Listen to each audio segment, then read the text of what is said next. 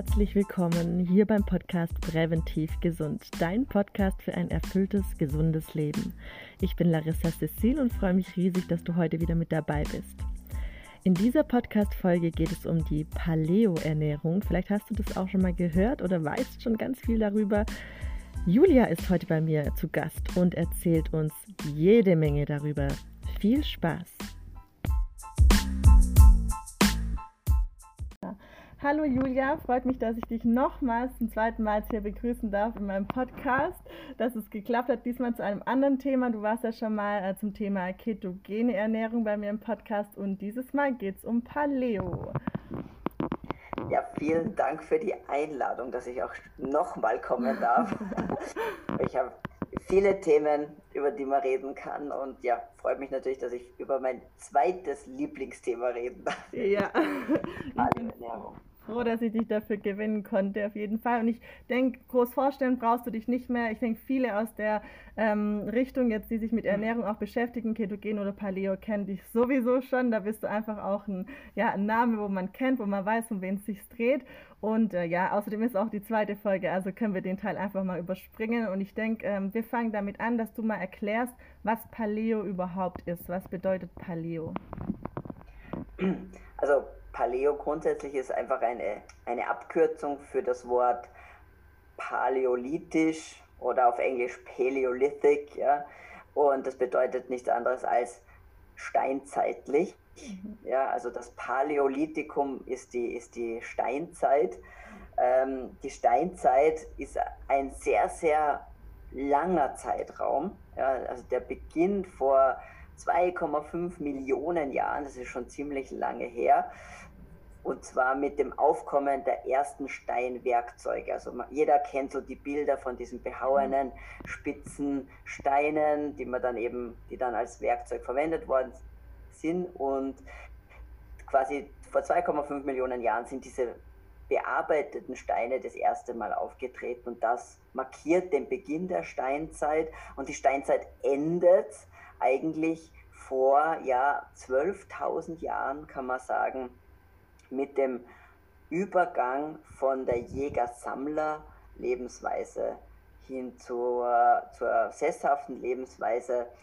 Äh, ich meine, das habe ich jetzt ein bisschen verkürzt, die Steinzeit, da kommen dann noch dann die ganzen Metall, Metalle dann dazu, die wir lernen auch, auch zu verarbeiten, Kupferzeit und Eisenzeit und diese Dinge. Aber ähm, im Sinne der, der Ernährung, ja, kann man schon sagen, Steinzeit unter Anführungszeichen geht bis, bis zum Übergang der, von, von der sesshaften Lebensweise zur Jäger-Sammler, äh, zur, von der, Entschuldigung, genau umgekehrt, von der äh, Jäger-Sammler-Lebensweise zur sesshaften Lebensweise, weil äh, wir in, mit diesem Begriff Paleo in Bezug auf Ernährung im Wesentlichen meinen, ähm,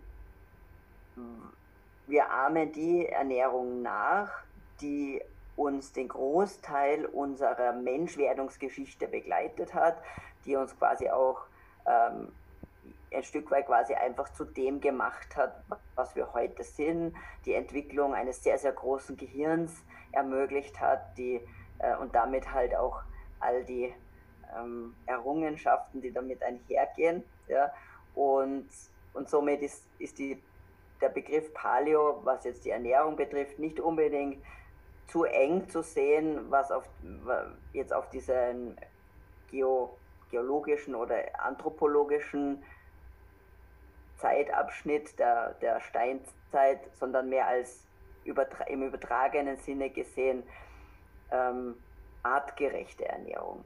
Mhm. Ernährung, die uns, die uns als Mensch zu dem gemacht hat, was wir heute sind. Mhm. Ja, es wird ja auch, glaube ich, oft ähm, Steinzeiternährung genannt, oder? Dass man da so sagt, also damit ist ja schon immer Paleo ge gemeint, oder? Genau, genau. Ja, weil die Steinzeit eben ein, ein markanter Entwicklungsschritt in der Menschwerdungsgeschichte war. Ja, ähm, eben wie gesagt, Steinzeit ist halt wirklich ein sehr, sehr langer Zeitraum. Deswegen kann man auch schwer sagen, gibt es auch nicht die Steinzeiternährung mhm. im, im historischen Kontext jetzt, äh, sondern da ist wirklich damit eben, wie gesagt, gemeint, die Ernährung die uns auf diesem Menschwerdungsprozess begleitet hat. Mhm. Äh, und natürlich war die vor 2,5 Millionen Jahren, hat das anders ausgeschaut als vor 100.000 mhm. Jahren vielleicht. Selbstverständlich, natürlich, nicht nur mhm. vielleicht, sondern das war auch natürlich anders. Und deswegen darf man sich auch nicht an dem Wort steinzeitlich oder paläolithisch oder paleo zu sehr aufhängen und da ähm, jetzt quasi die, die äh, wie soll ich sagen, die wissenschaftliche Richtigkeit oder die, äh, dass das auch die richtige Epoche damit gemeint ist, ja. sondern es ist wirklich ein Hilfsausdruck, ein Hilfswort, um zu beschreiben, eine Ernährungsform, die wahrscheinlich uns als Mensch auf jeden Fall die letzten 200.000 Jahre begleitet hat, als Frühmenschen noch davor, ja, weil mhm. Homo sapiens, so wie wir heute da sitzen, sagt man etwa 200.000 Jahre und davor gab es ja verschiedene Frühmenschen ähm, Spezies, die auch schon aufrecht gegangen sind und Werkzeuge gemacht haben und so weiter. Ja. Mhm. Und, und deswegen muss man das einfach mit ein bisschen einem, ähm, wie soll ich sagen, äh, mit Vorsicht. Mit Vorsicht ja auch wahrnehmen, dass man sich jetzt nicht an dem Wort Steinzeit ja. so aufhängt. Und dann denkt man auch an, weiß ich nicht, Fred Feuerstein und, und oder an Mammuts und an Leute, die in Lendenschürzen herumrennen und, und Keulen schwingen. Aber das ist natürlich ein blödes Bild und es ist, es wird halt auch leider ganz gern, wenn jemand negativ mhm. über, über Paleo schreibt, auch ganz gern diese Bilder heraufgezaubert, mhm. ja und so. Und das geht aber total an dem vorbei, was, was Paleo als wiederentdeckte Ernährungsform vielleicht versucht zu machen, mhm. nämlich ähm, an, die, an eine ursprüngliche Ernährung angelehnt. Das ist es eigentlich. Mhm. Ja? Die Paleo-Ernährung versucht, eine Ernährung nachzuahmen mit den uns heute zur Verfügung stehenden Lebensmitteln die dem am möglichst am nächsten kommt, was wohl eine ursprüngliche oder artgerechte Ernährung für den Menschen ist. Mhm. Darum geht es einfach. Ja. Und, und weil evolutionär und artgerecht so schwierig ist und Paleo halt einfach auch ein schönes mhm. Wort ist, und es muss ja auch, ähm, auch ein bisschen leicht von der Zunge gehen, hat man sich halt auch dafür entschieden. Mhm. Okay, aber wie kamst denn du jetzt genau zu ähm, Paleo? Also warst du erst bei Keto und dann Paleo oder andersrum? Oder was hat dich dazu bewogen, dann doch mit Paleo zu starten? Ähm, also für mich war das ja, und das kann man dann auch auf meinem Blog nachlesen, die ganze Geschichte, mhm. auch so ein, so ein sehr, sehr lange Odyssee von beginnend mit im Teenageralter die ersten Diäten und, und sehr viel mit Ernährung beschäftigt. Nicht unbedingt, ich war nicht, nicht dick oder so, aber es hat mich einfach interessiert mhm. und man ist, hat natürlich gewisse ähm, Schönheitsideale auch gehabt, denen man vielleicht nacheifern wollte. Und jetzt hat mich das schon immer sehr interessiert und habe das einfach auch so gemacht, wie man das üblicherweise macht äh, oder gelehrt bekommt mit, man brauche nur weniger essen und sich mehr bewegen, wenn es mal das Gewicht in die falsche Richtung geht sozusagen. Damit kann man alles lösen und fettarm und Vollkornprodukte und sehr, mh, mm, vor allem dann in den, in den späteren Jahren, so ab 20, sehr wenig tierische Produkte. Damals gab es den Begriff vegan in meiner Welt noch nicht wirklich, aber, aber sicherlich in der Richtung unterwegs, viele, viele Jahre lang, also sehr vegetarisch, sicher zehn Jahre mit wirklich wenig tierischen Produkten. Mhm. Und ähm, ich sage immer gern, es funktioniert, bis irgendwer nicht mehr funktioniert, weil unser Körper auch ein, ein Meister der Anpassung ist. Und irgendwie ist es mir im, im Laufe der Jahre immer schlechter und schlechter gegangen und irgendwann habe ich ähm, egal wie viel Sport ich gemacht habe und egal wie wenig gegessen, ich habe äh, immer trotzdem auf einmal begonnen zuzunehmen. Zusätzlich zu vielen anderen Problemen wie chronische Rückenschmerzen, mhm. Schlafstörungen, Depressionen, am Weg zum Diabetes, also alles, was man was eigentlich gar nicht hätte sein dürfen, so wie ich mich ernährt habe und so viel Sport, wie ich gemacht habe. Mhm. Und das hat mich dann zum Nachdenken gebracht. Und jetzt komme ich zu deiner Frage, nämlich, ich habe ja Biologie studiert. Und in der Biologie ist die Evolution das Grunderklärungsmodell für alles. Also immer, wenn ich mir ein Tier anschaue und sage, wieso ist das das, wieso lebt es so, wieso schauen die Federn aus, wie sie ausschauen, versuche ich es durch Evolution zu erklären. Anpassungen, Vorteile, Nachteile, ja, die um, das formt uns. Und, ähm, und dementsprechend ist, die, ist diese Idee, dass ich alles im, im, im Licht der Evolution anschaue, wirklich sehr tief verwurzelt, auch in meiner, in meiner DNA sozusagen. Und äh, da habe ich dann begonnen und gesagt, hey, irgendwie funktioniert da was nicht mit den Sachen, die ich mache. Das geht absolut in die falsche Richtung. Äh, vielleicht schaue ich mir mal an, was denn die wirklich die, die Wissenschaft abseits der Ernährungswissenschaft mhm. sagt über den Menschen. Wie soll er leben? Also wie hat er gelebt? Was ist artgerecht? Ja? Mhm. Und äh, wir haben verlernt, den Menschen als Tier wahrzunehmen, als Tier zu sehen. Und in der Biologie ist es aber sehr viel stärker. Und ich habe sehr viel ähm, Nutztierhaltung auch gemacht und sehr viel Zootierhaltung. Und da ist ein wichtiger Punkt, ist immer, damit es dem Tier gut geht, muss ich schauen, was, es, was sind seine Bedürfnisse. Also wie lebt sie in, in der Freiheit, wie lebt sie in seinem normalen Habitat und dann versuche ich das so gut wie möglich nachzuahmen. Und dieser Aspekt geht beim Menschen komplett verloren. Wir nehmen ihn total raus aus diesem, aus diesem Vergleich.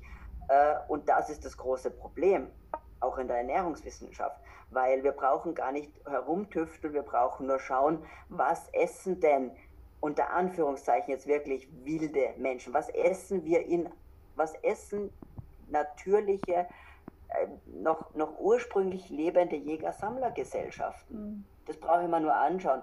Und dann sehe ich, oder was essen sie nicht? Was tun sie nicht? Mhm.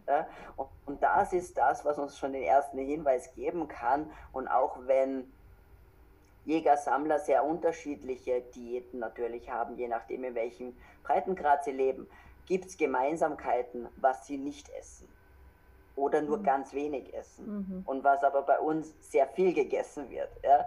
Und das ist dann schon der erste Hinweis. Und genau dieser Ansatz war für mich der Weg zu Paleo, weil evolutionär erklärt, das macht einfach Sinn. Ja? Mhm.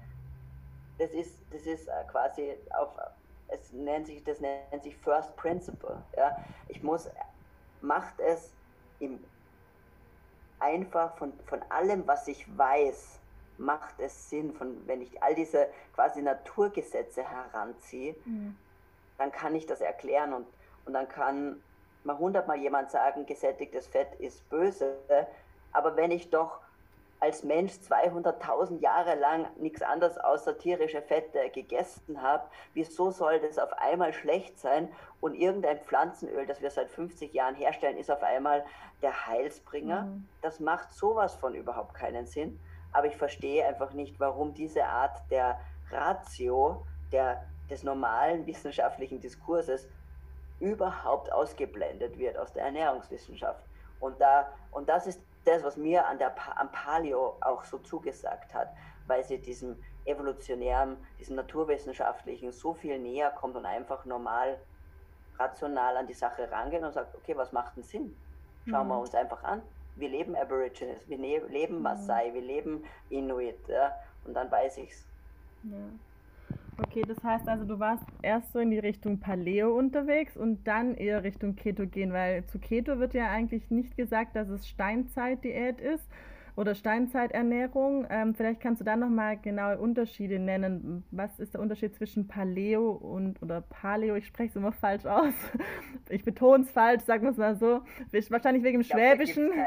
Da gibt es sicher kein falsch oder richtig. Ich, bei mir ist es noch so drinnen aus dem Englischen heraus, wo halt Paleo oder Paleo ja. und, und, und im Deutschen wäre es so, wie du sagst, richtiger Paleo. Also. Ah, okay. Ich, ich, dachte, das liegt vielleicht am Schwäbisch, weil das könnte auch noch gut sein. Wir Schwaben betonen alles an. okay, aber vielleicht kannst du da mal einen Unterschied nochmal äh, ein bisschen verdeutlichen zwischen Keto und ähm, Paleo. Okay, gerne. Also, vielleicht können wir uns so vorstellen, Paleo ist wie das Dach oben drüber. Ja? Paleo sagt artgerechte, menschengerechte Ernährung. Ja?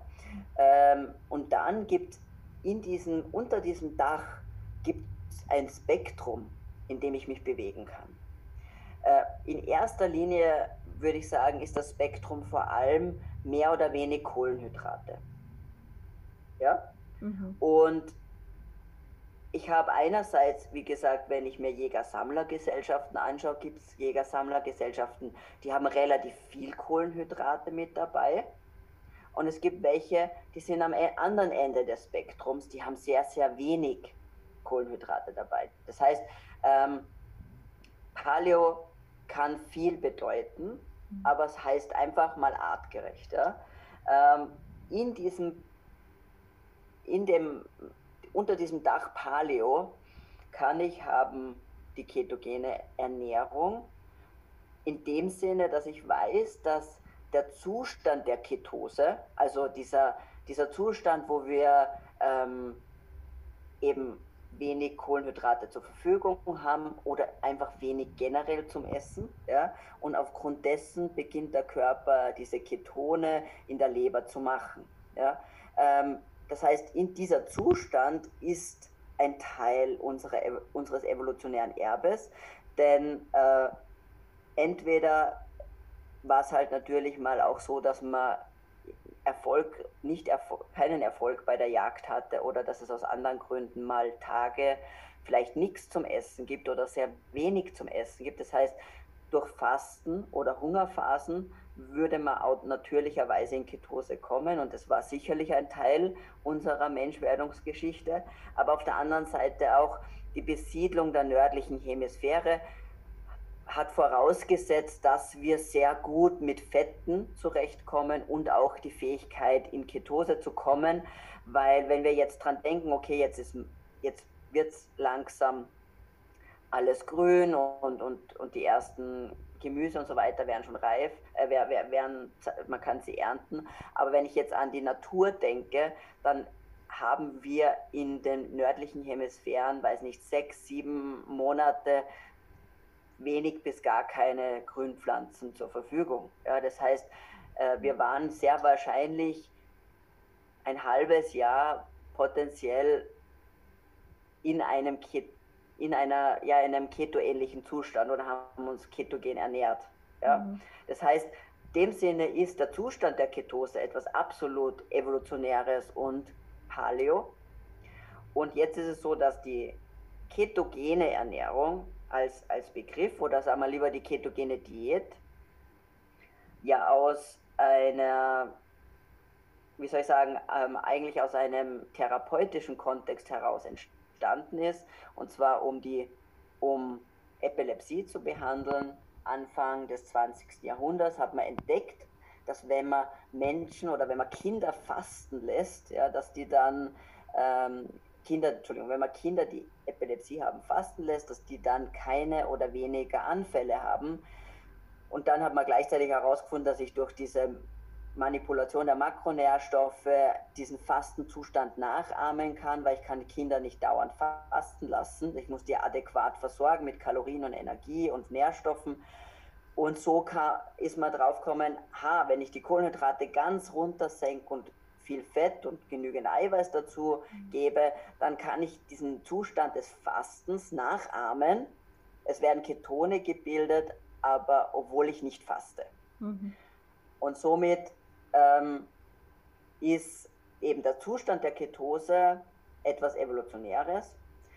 Die ketogene Diät ist ein bisschen aus einem anderen Kontext heraus entstanden. Und jetzt kommt quasi noch der Kniff, ist, dass ich ich kann eine ketogene Diät so und so umsetzen.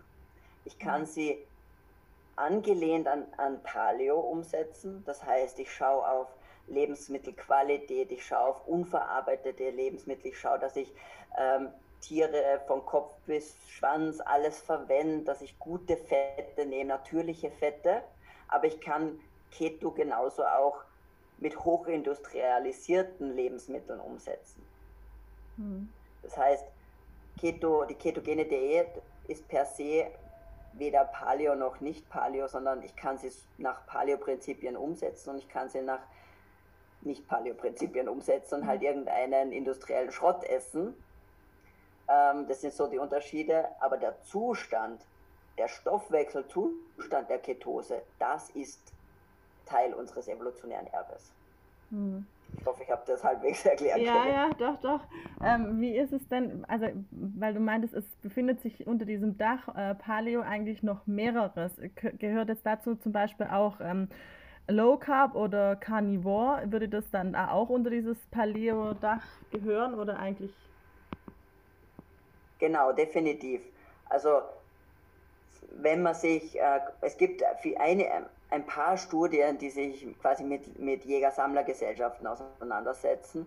Und jetzt einfach nur, weil du eben Low Carb angesprochen hast, eine, wenn man so einen Schnitt über alle Jäger-Sammler-Gesellschaften bilden würde, dann, dann hätte ich eine Makronährstoffverteilung, also Verteilung zwischen Fett, Eiweiß und Kohlenhydraten, circa ein Drittel, ein Drittel, ein Drittel. Mhm.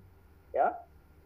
Also die echte ba Balanced Diet, ja, mhm. nicht, nicht 50% Kohlenhydrate und äh, äh, 10% Fett, sondern wirklich ein Drittel, ein Drittel, ein Drittel. Das wäre so im, im Schnitt. Ja. Mhm. Und da, aber dann gibt es natürlich je nach Breitengrad da wieder Unterschiede. Es gibt Jäger-Sammler-Gesellschaften, die sehr low carb unterwegs sind und vielleicht sogar fast carnivore, mhm. wie die Maasai oder die Hirtenvölker der Mongolei zum Beispiel. Eben denkt man an die Mongolei, da wächst nichts. Ja, ja die haben Schafe, die haben mhm. Kamele und Pferde und des Essens. Mhm. Und ähm, da vielleicht ein paar Kräuter irgendwo, um das in ihren, in ihren mhm. Gulasch reinzugeben, aber da kann ich keine Landwirtschaft, keine, keinen Pflanzenbau betreiben. Mhm. Ja. Mhm. Äh, auf der anderen Seite gibt es aber Jäger-Sammler-Gesellschaften, die einen relativ hohen Anteil an Kohlenhydraten dabei haben. Das heißt, ich deswegen Spektrum. Ja? Mhm. Äh, und für uns, für uns westlicher, für uns Menschen in der westlichen Welt, entscheidet sich eigentlich, wo, also ich kann mich entscheiden, wo in diesem Spektrum möchte ich mich aufhalten. Und wo in diesem Spektrum ich am besten aufgehoben bin, entscheidet in erster Linie meine metabolische Gesundheit, also meine Stoffwechselgesundheit. Ja? Das heißt, wie insulinsensitiv bin ich oder wie insulinresistent bin ich schon. Und je insulinresistenter, umso eher wird mir eine Low Carb oder sogar ketogene Ernährung zusagen mhm. oder wäre wohl eher das, wo ich mich ansiedle. Je stoffwechselgesünder ich bin, umso höher oder umso mehr auf die andere Richtung des Spektrums kann ich sein, also wo ich vielleicht wirklich diese Drittelverteilung habe. Ja, dass, wenn ich jetzt an Kinder denke zum Beispiel, die stoffwechselgesund sind, ich meine, ich muss sie nicht erst mit, mit Kohlenhydraten mästen, um sie, damit die dann mit 25 oder mit 30 dann mhm. ähm, die Probleme haben, aber für ein Kind ist eben diese Drittelverteilung dann das eine, die richtige Sache, ja? Mhm. weil, weil das ist quasi für den Urmenschen, der gesundheitlich, der Stoffwechsel gesund ist, Stoffwechsel flexibel ist, der sich normal bewegt, der aktiv ist, das wäre dann da die, ein, ein gute Baseline quasi zum Starten. Mhm. Obwohl also Kinder ja oder Babys ja in Ketose auf die Welt kommen, aber man würde jetzt schon sagen, dass es im Prinzip so getrittelt dann trotzdem noch komplett ähm, unter diese artgerechte Ernährung fallen würde, ohne dass man jetzt sagt, okay, ein Kind muss sich ketogen, ähm, komplett ketogen ernähren. Ja, das ist ja, da sprechen wir dann davon, wenn die Kinder dann beginnen, von sich aus zu essen. Mhm. Ja? Weil vorher, wenn ich still, eben bin, sind, sind sie eben in Ketose. Und da ist es ja das die natürliche Ernährung und auch quasi das, was vorgesehen ist. Und dann würde, würde das Kind beginnen mitzuessen, die ersten ähm, Esserfahrungen zu machen. Und da ist es schon so, dass man dann, dass dann eben diese Drittelaufteilung etwas ist, was man, was man machen kann und was mhm. dann eben diesem stoffwechselgesunden Menschen wirklich entspricht, einer artgerechten Ernährung mhm. entspricht. Mhm. Okay, ähm, vielleicht gehen wir nochmal zurück zu Paleo und zwar äh, sag doch mal, was, also welche Lebensmittel sich unterscheiden zu Ketogen zum Beispiel. Also was esse ich bei Paleo eher noch, was es bei Ketogen eher rausfallen würde? Gibt es da überhaupt was, was man so sagen kann? Also im Wesentlichen geht es ja darum, dass man, wenn ich jetzt sage, ich bin mehr in dieser Drittelverteilung drinnen, ja, das heißt, ich habe in erster Linie mehr, mehr Platz für Koh mehr Kohlenhydrate, wenn ich das möchte, ja, dann wären das einfach Sachen, dass man da Wurzelgemüse mehr hat, Kürbis, eben die stärkehaltigen Gemüsesorten. Da kann aber auch mal, ich meine, wie gesagt, da gibt es ja ein bisschen auch Lager, verschiedene würde ich es jetzt nennen, aber jetzt ohne dogmatisch und irgendwie fanatisch zu sein, ja, kann da natürlich auch gewisse Arten von Urgetreide mit einer Rolle spielen, aber mhm. eben in einem sehr reduzierten Maß. Mhm. Da kann Getrei ähm, ähm, da kann Reis zum Beispiel dabei sein, da könnte Hirse dabei sein, da könnte ähm, vielleicht auch mal Quinoa oder sowas mit dabei sein. Da mhm. können, und dann kann man sich da, wenn man es jetzt wirklich im Paleo-Kontext sieht, würde man ja vielleicht auch noch die Zubereitung mit hineinnehmen, weil auch da gibt es traditionelle Zubereitungsarten mhm. für bestimmte Lebensmittel, die sich in, über Jahrtausende oder Jahrzehntausende etabliert haben aus einem bestimmten Grund. Und zwar werden all diese Getreidesorten fermentiert zum ah, Beispiel oder mhm. sie werden durch Einweichen und Sprossen ähm, verträglicher gemacht. Und auch die Nährstoffe, die drin sind, werden dadurch zugänglicher. Es hat einfach einen, einen ganz bestimmten Grund, warum auch in den, in den traditionellen Kulturen, wenn man jetzt nach Indien schaut, ähm, äh, Reis oder auch Hülsenfrüchte in einer ganz bestimmten Art und Weise zubereitet werden. Mhm. Und wenn man jetzt diese Lebensmittel mit einbaut, kann, kann man sich auch mit traditionellen Zubereitungsarten natürlich beschäftigen oder das klassische ähm, Fermentieren von Kraut und diversen Gemüsen, das kann man alles, kann man alles machen. Mhm. Ähm, Im Wesentlichen würde man, könnt, man könnte vielleicht auch ein bisschen mehr Obst einbauen, obwohl da muss man einfach schon vorsichtig sein, weil die meisten Obstsorten ja sehr stark auf mhm. Zucker gezüchtet sind. Aber da wird man liberaler sein, äh, vielleicht auch mal ein bisschen Honig irgendwo mit dazu verwenden. Mhm. Also in ja. erster Linie unterscheidet sie sich da. Okay, also es hört sich eigentlich ja schon viel großzügiger an als jetzt Ketogen, habe ich so das Gefühl. Also wenn du jetzt sagst, so Pseudogetreide oder auch vielleicht mal ein bisschen mehr Früchte oder ein Honig oder sowas. Ähm, ist, ist man denn, wenn man sich Paleo ernährt, äh, ist da das Ziel auch das gleiche wie bei der ketogenen Ernährung, dass man sagt, man ist in Ketose oder eigentlich nicht? Nein, das geht ja nicht. Okay, ja, ja, eben, das, also, das war jetzt die Frage, weil wenn ich ja Kohlenhydrate aufstock, dann wieder falle ich ja eigentlich aus der Ketose wieder raus, wenn ich mich dann Paleo ernähre, oder? Dann, genau. Okay. Das ist also nochmal, Paleo ist nur, ist der Überbegriff für, für diese evolutionäre ja, Ernährung ja. Und, und, definiert eigentlich mehr die Lebensmittelauswahl mhm. Hinblick, im Hinblick auf, ihre, auf ihren Ursprung, mhm. im Hinblick auf ihren Verarbeitungszustand mhm. zum Beispiel. Ja? Mhm. Und natürlich kann ich nicht in Ketose, wenn ich wenn, wenn die Kohlenhydrate zu hoch sind für, mein, für meine persönlichen ja. Bedürfnisse, werde ich nicht in Ketose kommen. Mhm. Ja. Ähm, aber jetzt, ich kann mich Keto-Paleo auch ernähren. Mhm. Paleo im Sinne von, welche Lebensmittel wähle ich aus hinsichtlich ihren Ursprungs. Wie mhm. ich vorher gesagt habe, ich kann mich Keto hochindustriell ja. ernähren, ich kann mich Keto Paleo ernähren. Mhm. Keto Paleo bedeutet, ich esse einfach das, die ganzen, das ganze Tier, tierische Fette, mhm. äh, ich schaue, wo sie herkommen, meine, meine Sachen, ich verzichte auf Pflanzenöle, ich werde sehr wenig oder gar keine industriell hergestellten Lebensmittel essen. Ja? Ähm, mhm. währenddessen kann ich eine industrielle Keto-Ernährung auch machen und es gibt vorgefertigte, ähm, hochverarbeitete Trinkmahlzeiten zum Beispiel aus der, aus der Medizin. Da ist halt alles Mögliche drin, was man nicht haben will, von, von ja, Sojaöl, Rapsöl mhm. oder Pflanzenölen irgendwelcher Art hin zu künstlichen Stärken und, und, und, und. Ja, zugesetzten Vitaminen selbstverständlich. Ja, oder Gluten in, ich kann auch mich nur von Glutensachen ernähren auch, auch, auch Keto sein. Mhm. Aber das ist eben nicht Keto-Paleo. Yeah. Ja? Mhm. Ähm, und dementsprechend gibt es eben, es ist quasi die Umsetzung ist dann eine andere. Mhm.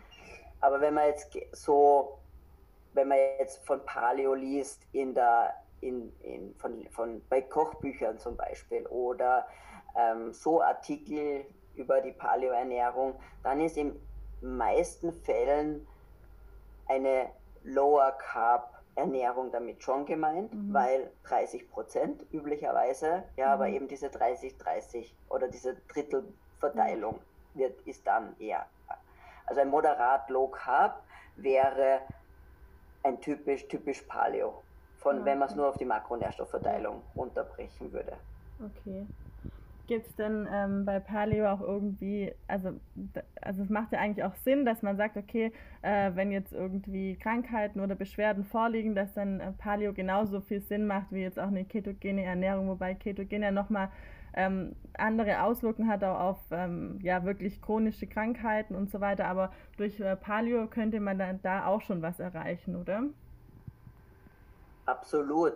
Man, man muss sagen, es kommt immer darauf an, wo ich herkomme. Mhm. Also was ist mein Ausgang, meine Ausgangsernährung. Und jeder Schritt, der in Richtung quasi weniger Zucker, weniger Antinährstoffe, höhere Nährstoffdichte, werde ich profitieren davon. Mhm.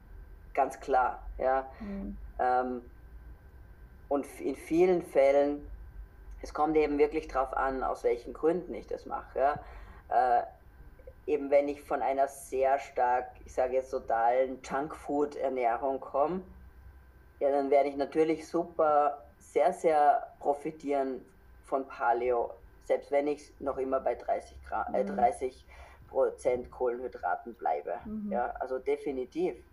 Und es kommt immer darauf an, was, was ist mein Ziel und was sind meine Bedürfnisse. Mhm. Ja. In manchen Bereichen, wenn es halt um ja, wenn wir wirklich schon beim Diabetes sind, äh, da werden wir ein bisschen sparsamer werden müssen mit den Kohlenhydraten. Mhm. Das heißt noch lange nicht, dass ich ketogen sein muss, aber mhm.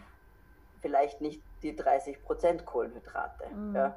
Das heißt, es ist alles ein sehr, einfach sehr fließend und, und da gibt es keine, keine harten Grenzen für das ist nur das und wenn ja. du da bist, musst du das machen, sondern das ist wirklich extrem individuell und man muss es einfach ausprobieren und es kommt eben darauf an, wirklich darauf an, wo ich herkomme. Mhm. Ja?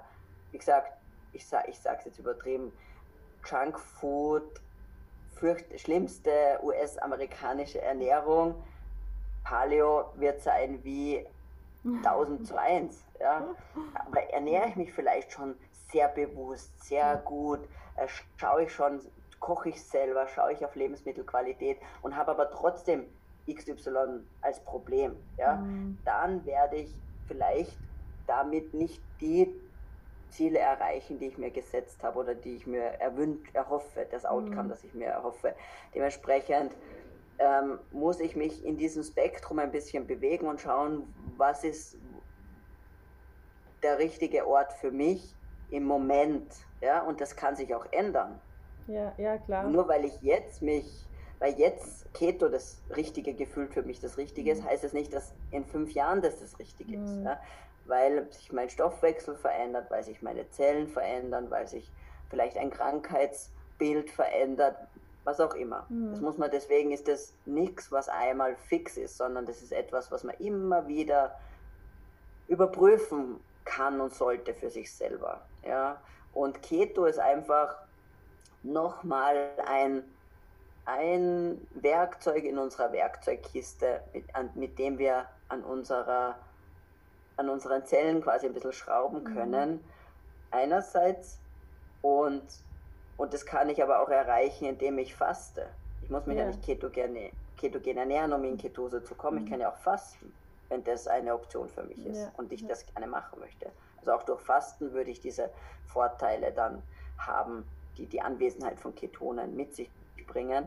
Und, und dann gibt es halt diesen ganz Spezialfall, wenn ich, wenn ich eine Erkrankung habe, wo es einfach wirklich Sinn macht, dass diese Ketone da sind, weil man einfach von der Literatur, von den Studien sieht, dass das schon eine gute, gute Idee ist, ähm, ja, dann ist das der Weg, den ich, den ich gehen sollte. Mhm. Ja, ich habe jetzt auch, weil du jetzt nochmal aufs Fasten äh, kommst, ich wollte es nämlich vorher schon sagen, ich habe jetzt vorgestern euer äh, Heftchen von LCHF gelesen und da war auch ein Artikel drin, eben über, über das Fasten bei erkrankten Erwachsenen, weil du es jetzt vorher vom Fasten bei Kindern hattest, aber dass es da eben äh, den gleich, die gleiche oder ähnliche Auswirkung hat, dass es einfach wahnsinnig viel bringt, den, wenn es um Krankheiten einfach auch geht. Und natürlich auch um Vorbeugung. Also ich bin auch immer ein bisschen dafür, so dieser präventive Teil, aber das wollen die meisten halt nicht. Es, es, wird immer erst so präsent für die meisten, wenn dann halt was vorliegt. Und davor ist so, ja, warum? Läuft ja alles. ja. Genau, genau. Ja, das ist halt leider unser, unsere Natur ein bisschen, glaube ich. Ja. Das ist das schade. Aber sicher, natürlich, Fasten kann man immer wieder einbauen, sei es jetzt, dass man intermittierend fastet, indem man einfach ähm, Fastenfenster über Nacht verlängert, zum Beispiel, ist ja dann eine relativ einfache Sache, bis hin zu mal ein, zwei Tage Fasten. Mhm. Und natürlich, ich habe die gleichen Ergebnisse wie mit Keto, weil ich in Ketose komme, weil die Ketone da sind und eben ihr, mhm. ihr Ding machen. Ja? Mhm. Das sind halt wirkliche kleine, wundervolle Moleküle, die, die auf Zellniveau Signale setzen. Mhm. Ja? Und äh, natürlich kann ich durch, durch die äh, wirklich die, also unsere Zellen, sind, die sind ja nicht doof, ja? die merken ja, ob Energieeintrag da ist oder nicht. Mhm. Die wissen auch, ob das aus Fett kommt oder ob eben nichts kommt. Das heißt, es ist schon nochmal ein, ein kleiner Unterschied zwischen Fasten und in Ketose sein. Äh, aber ich kann das super kombinieren und, und wenn, und das Tolle ist, wenn ich einmal diese diese Flexibilität zurückgewonnen habe, die wir halt viele von uns verloren haben, eben dieses nicht nach zwei Stunden oder drei Stunden wieder das Gefühl haben, ich muss irgendwas essen, sondern eben diese Flexibilität zu sagen, ja, dann habe ich halt fünf oder acht Stunden oder eben zwölf oder 48 Stunden nichts zum Essen, ist mir auch mhm. wurscht. Ähm, in dem Moment tut sich Wunderbares in unserem Körper. Ja, in dem Moment, wo wir diese Flexibilität wieder haben,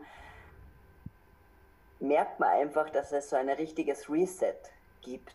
Mhm. Und, und, und das ist ja, da, da wollen wir halt hin. Mhm. Da möchte ich jetzt gerne mal noch was dazu fragen in Richtung Keto.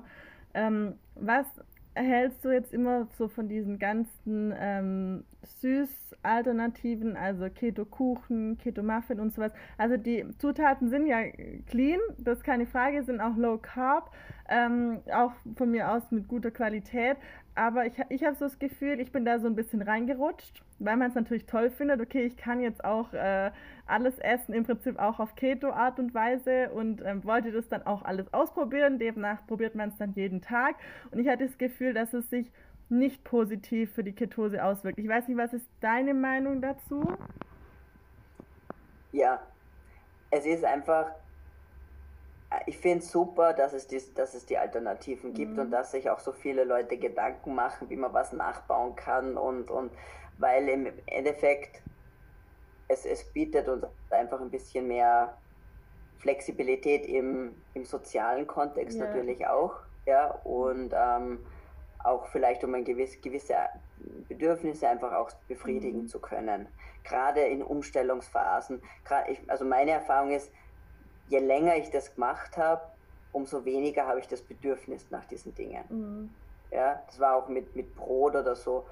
Ähm, anfangs habe ich gesucht nach Brotrezepten und so mhm. und heute, also die, das mache ich gerade mal, wenn irgendwie jemand zu Besuch kommt und ich am nächsten Tag irgendwas zum Anbieten brauche ja. oder so. Also ich, und auch das gleiche ist mit Kuchen oder anderen Dingen. Ich mache das nur, wenn es mhm. einen Geburtstag gibt und ich halt auch was anbieten ja. möchte oder auch was haben möchte. Ähm, das heißt, das verändert sich. Aber du hast recht, ich, also man muss immer ein bisschen vorsichtig sein, weil man darf nicht vergessen, da sind Nüsse drin und da ist Butter drin und, und ähm, sicherlich, wenn es kommt nicht nur auf die Kalorien drauf an, aber ähm, man kann natürlich überessen. Mhm. Und das Gefährliche ist bei so solchen Produkten, die halt, ich nenne es jetzt einfach wie ein Kuchen sind, ähm, es leichter ist zu überessen. Ja als mit, ich, ich sag mal, als mit Steak, Eiern und Brokkoli. Mhm. Da tue ich mir schwer, wirklich ähm, Mengen davon zu essen. Ja. Einfach nur so. Ja? Und, und äh, für jeden ist es ein bisschen anders. Und manchmal ist es, ähm, man muss sich da wirklich auch ertappen dabei oder kontrollieren, ob es ob das potenziell auch ein Trigger ist, um mehr zu essen. Mhm. Ja, weil allein der, der süße Geschmack, auch wenn es von Erythrit ist oder von Stevia oder so, allein der süße Geschmack kann, kann ein, ein Auslöser sein um, für Heißhunger. Mhm. Und kann halt dann, gerade zum Beispiel, wenn es jetzt vielleicht um, um Abnehmen geht, kann das schon ein, ein, ein Hindernis sein. Und wenn man nicht weiterkommt, würde ich da mal hm. zusammenräumen quasi. Mhm. Und die Sachen massiv reduzieren oder, oder äh, mal ganz rausstreichen und wirklich bei echtem Essen bleiben. Mhm. Nicht einschränken von der Menge her, aber nur echtes Essen essen mhm. und eben keine Nachbauten, keine, keine ähm, Keto- oder Low-Carb-Süßigkeiten. Wenn das kein Problem für einen ist, wie gesagt, und jeden Tag ist vielleicht nicht so optimal, aber wenn das mal am Sonntag eine Kleinigkeit ist oder ja. einmal im Monat man macht sich was. Das ist nicht mhm. das Thema. Ja. ja. Aber man, genau, man braucht, sollte nicht in diesen, in die Falle tappen, dass mhm. man sagt, nur weil es Keto ist, ist ja, wurscht. Ja. Oder nur weil Low Carb ist, ist zählt es nicht. Ja, ja. ja da muss man schon vorsichtig sein. Ja, ja ich finde auch, ähm, was bei mir so war, nicht nur die Süße, dass die Süße so triggert, sondern auch die Nüsse. Also ich war zum Beispiel ja. gar nicht so äh, Nuss-Junkie eigentlich davor und schon gar nicht so Nussmus oder so. Aber sobald ich das dann für mich so entdeckt hatte und auch als ähm, ja, ganz gute Alternative manchmal so zwischendurch, da eskaliert es ziemlich, ziemlich schnell. Also dass ich auch teilweise dann wirklich die Nüsse wieder verbannt habe und nicht mehr gekauft habe, weil ich wusste, es, ja, es eskaliert genauso, als wäre es jetzt was Süßes. Und da muss man schon auf so Triggersachen echt ein bisschen aufpassen. Ja, und Extrem, weil, ja. ja. Genau. Nüsse. Ja. Es ist einfach, es ist knackig. Es ist, ja, ähm, ja in, in Portionen quasi. Du kannst es sehr. Ja, ja, aber das ist schwierig. und das ist super schwierig. Ja dann ist schon wieder besser, man kauft die Nuss in der Schale und dann muss ich es wenigstens noch knacken. Und dann genau. nach, der dritten, nach der fünften Walnuss ist man dann eh zu blöd. ähm, deswegen, ja, besser dann verpackt noch in, ihrer, in ihrem natürlichen ja. Schutzpanzer quasi. Das ist dann auch ein Hindernis oder man muss das erkennen und dann einfach die Dinge, mhm. solche Sachen darf man dann nicht kaufen. Und da muss halt jeder wirklich für sich auch dahinter einfach sensibel sein und sagen, okay, das geht einfach nicht, weil mhm. wenn ich die ganze Packung Nüsse esse, das ist vielleicht nicht so optimal. Ja, weil du jetzt gerade auch gesagt hast, ähm, echtes Essen, reales, echtes Essen, dass man sich daran halten soll.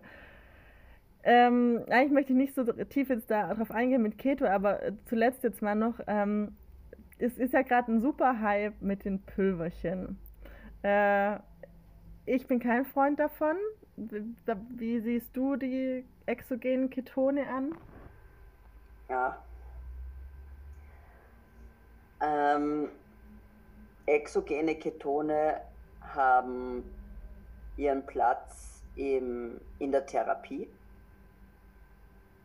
Also wirklich, ich sage, wenn ich Alzheimer, Demenzpatienten, äh, um denen Lebensqualität zurückzugeben. Mhm. Und weil A können, kann man oft deren Ernährung nicht mehr beeinflussen, weil sie in einer Einrichtung ja. sind.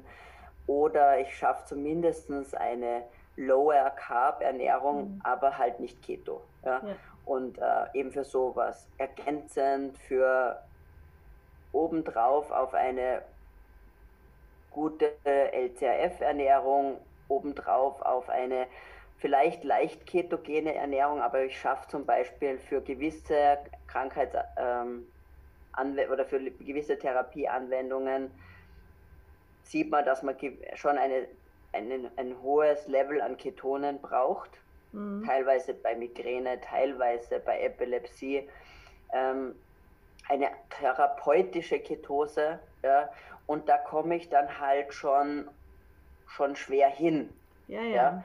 Ähm, und, und da on top, wenn ich sage, ich schaffe meine 0,8, 1, ja. aber ich komme halt nicht auf 2,5 ja. oder 3, aber da ist es, wo ich meine mentale Klarheit habe, da ist es, wo ich die Migräne am besten im Griff habe oder zum Abfangen von Migräne, wenn die kommt und ich möchte das, das, das keine Medikamente nehmen, da gibt es die unterschiedlichsten Erfahrungen ja. dazu. Ein, ein, ein tolles Hilfsmittel, ja. Ähm, wirklich in dem Kontext und ganz spezifisch potenziell noch bei, bei sehr individuellen Anwendungsbereichen, wo es auch um psychische Komponenten geht, weil Ketone einen antidepressiven e- mhm. Effekt mhm. haben, zum Beispiel einen stimmungsaufhellenden und stimmungsstabilisierenden Effekt. Ähm, wenn, wenn Hunger und Sättig wenn die Sättigung absolut aus diversen Gründen nicht einsetzen mag. Ja, also, aber das ist wirklich ins, ja. ich finde, das muss wirklich in der Beratung passieren. Ja. Und da muss, sollte man alles andere ausgeschöpft haben, weil es ist ja auch eine Kostenfrage, muss ja, man auch sagen. Definitiv. Ja. Es, und im, im Leistungssport sicherlich ja. oder in anderen, ich sage jetzt Leistungsdisziplinen wie ähm, Büroathlet, ohne das jetzt abwertend zu meinen. Mhm. Ja? Also wirklich, ich sage jetzt Unternehmerin, Startup-Gründer, Manager in, in Top-Positionen, die einfach teilweise nicht zum Essen kommen oder sagen, ich, ich kann das jetzt nur mäßig kontrollieren, brauche aber mhm. meine volle kognitive Kraft, dann kann das auch zum Beispiel ein Punkt sein aber jetzt nicht so für alle und. Ja, weil ich habe das Gefühl, es wird, es, also es wird ein bisschen missbraucht, ähm, immer mehr. Es wird äh, viel Werbung gemacht und einige schreiben mir dann auch, ja, sie haben jetzt damit super abgenommen, äh, aber ernähren sich eigentlich überhaupt nicht in die Richtung. Und ich finde, zu sagen, okay, ich ernähre mich jetzt wie ich will, aber trinke halt exogene Ketone und ich finde, da wird wirklich Missbrauch äh, getrieben gerade, wo ich das einfach nicht befürworten kann, weil ich sage, die Basis ist einfach die Ernährung, wie du sagst, das echte Essen. Und dann kann man immer noch, wie du sagst, in, in speziellen, bei Krankheiten ist sowieso kein Thema. Klar ist es da sehr sinnvoll in manchen Bereichen, aber jetzt vom gesunden Mensch aus auszugehen, ähm, der sich einfach ernährt, wie er will und sagt dann, ich, ich, ich trinke jetzt einfach mich in, äh, in äh, Ketose. Ja, ja, also ich, deshalb bin ich da ähm, immer ein bisschen vorsichtig, dass ich eher sage so, nein, probier es erstmal richtig und dann kann man ja, immer noch schauen. Absolut, ja. absolut und ich sehe das auch sehr, ja, ich finde es schade, muss ich sagen, ähm, dass das in die Richtung, dass das das kommuniziert wird, weil, mhm. ja, weil es einfach irreführend ist, finde ich. Und, ähm, und es ist halt natürlich, es spricht halt an, die Leute wollen die magische Pille. Ja, ja klar. Am besten nichts ändern müssen. Ja, ja, ja. Genauso weiter fressen, das Klumpert, was man die ganze mhm. Zeit isst und ich brauche nur irgendein Saftel oder irgendeine Tablette nehmen mhm. und alles ist gut. Ja? Das ist ja, ich meine, das, das ist halt so, so unser, unser intrinsischer Wunsch. Ja? ja. Und, und das ist halt gemein und, und falsch, finde ich auch. ähm, das in der Art und Weise zu verkaufen, weil es ähm, auch nicht stimmt. Ja? Und, ähm, und wenn und der, der einzige Grund, warum potenziell jemand abnimmt, ist, weil die Ketone schon einen, auch einen, einen Sättigungseffekt mhm. haben, also schon dämpfend mhm. auf das Hungergefühl wirken. Aber wie lang kann ich das machen? Ja. ja? Das ist ja keine langfristige Strategie. Mhm. Es werde ich jetzt dreimal am Tag für den Rest meines Lebens Ketone zu mir nehmen mhm. und nur damit, also und auch das wird ein Ende haben. Das ja. ist nicht unendlich durchführbar sowas. Mhm. Und ähm, auf Dauer sicherlich auch ein Problem, wenn ich jetzt viel Zucker und viel Ketone andauernd zur Verfügung habe. Weil der Zucker im Blut, der ist ja nicht weggezaubert, deswegen mhm. nur weil ich jetzt die Ketone dazu nehme, sondern wenn ich, die machen, der macht seinen Schaden. Ja, der mhm. wird verzuckern, der wird zu all dem für all seinen, seinen, seine ähm, schädlichen Effekte ausüben, die er ohne die Ketone auch macht. Ja? Mhm. Und ähm, das heißt, ich weiß nicht, ob das ein so zielführend ist. Ja? Ähm, es kann mal kurzfristig, wie gesagt, es gibt Menschen, wo man, wo man wirklich alles ausprobiert hat, oft schwer übergewichtig, wo, wo einfach gar nichts geht. Ja? Und, und manchmal kann da das künstliche Zuführen der Ketone hilfreich sein, aber immer in Kombination mit einer Low-Carb-Ernährung. Ja? Mhm. Äh, weil die zum Beispiel dann oft so, so insulinresistent sind, dass die, sich, dass die von sich aus total schwer in Ketose kommen, ja? weil, da, weil der Insulinspiegel so hoch ist. Mhm. Nüchtern so hoch. Ja? Jetzt kann ich natürlich zu der Low-Carb-Ernährung exogene Ketone vielleicht geben. Einerseits um den Hunger, ums Hungergefühl äh, oder diesen Sättigungseffekt zu, zu, erreichen durch die Ketone, dann natürlich in ein Defizit gehe, ja, in mhm. dem Falle. Dann ähm, potenziell auch die positiven Effekte der Ketone auf die Mitochondrien ausnutzt, auf sie wirken entzündungshemmend. Mhm. Ich habe ja ganz viele Aspekte, die on top eigentlich äh, extrem, äh, abgesehen von der ganzen Energiebereitstellung extrem spannend sind an Ketonkörpern. Ja? Und ähm, diese Effekte kann ich natürlich nutzen. Mhm. Ähm, ja, es ist, glaube ich, also es ist natürlich einfach auch eine, eine Geldbeutelfrage. Mhm. Ja? Ähm, und ich denke, dass man es auch dass für 99 Prozent der Leute es auch anders erreichbar ist als und, und man keine exogenen Ketone nehmen muss. Hm. Okay, jetzt kommen wir mal zu Paleo wieder zurück. Und zwar abschließend, ähm, ist Paleo für jeden was oder gibt es da auch Ausnahmen, wo man sagt, ähm, da lieber Vorsicht? Da wir alle die Spezies Mensch sind, ist eine artgerechte Ernährung für jeden das Richtige. Also da gibt es natürlich keine Ausnahme, weil außer irgendjemand kommt vom Mars und ernährt sich, weiß ich nicht, von Steinen oder von, keine Ahnung, von irgendwas anderem, von Lithium. Aber wir sind alle Homo sapiens und da, wie gesagt, da gibt es eine, da gibt's eine Ernährung, die für uns die richtige ist und, und deswegen gibt's, ist Paleo eine die menschenartgerechte Ernährung. Okay, also jetzt nicht irgendwie, ich glaube, wir hatten es mal bei Keto ein bisschen, dass man vielleicht ein bisschen schauen muss äh, in der Schwangerschaft oder ähm, bei so Sachen, aber Paleo ist eigentlich ja noch lange nicht so ähm, in Extrem dann wie, wie die ketogene Ernährung. Wir haben 200.000 Jahre geschafft, Kinder zu kriegen. Ja, das ist auch nochmal ein extra mal, Thema. Das ist die artgerechte Ernährung. Das ist, die idealste Ernährung für den Menschen ist eine artgerechte Ernährung. Ja. Ja? ja. Das heißt, wenn ich einen Tiger in einem Zoo habe und will, dass dem gut geht und dass sich der fortpflanzt, dann werde ich schauen, was Tiger oder der sibirische Tiger in seinem natürlichen Habitat frisst. Und das werde ich ihm geben. Ja. Und genau das Gleiche ist für den Menschen. Wenn ich, wenn ich will, dass wir optimal gedeihen, muss ich, muss ich uns Menschen, muss ich mir als Mensch die Ernährung geben, für die ich gemacht bin, hm. die meiner Art entspricht. Und das ist halt Paleo. Okay. Sehr gutes Schlusswort, würde ich sagen. Ich sage danke, Julia, vielen, vielen lieben Dank. Und äh, ich glaube, es war sehr, sehr informativ. Wir sind zwar ein bisschen, bisschen wieder abgerutscht in äh, Ketogen, aber du hast letztes Mal auch gesagt, es ist eigentlich ja gar nicht so arg strikt getrennt. Gell? Mein, ähm, ja, es gehört auch irgendwo einfach zusammen, wie du auch sagst, es ist, Paleo ist äh, ein Dach und da ist einfach auch viel drunter. Deshalb, ja, war auf jeden Fall super, super informativ. Vielen lieben Dank dir. Sehr gerne.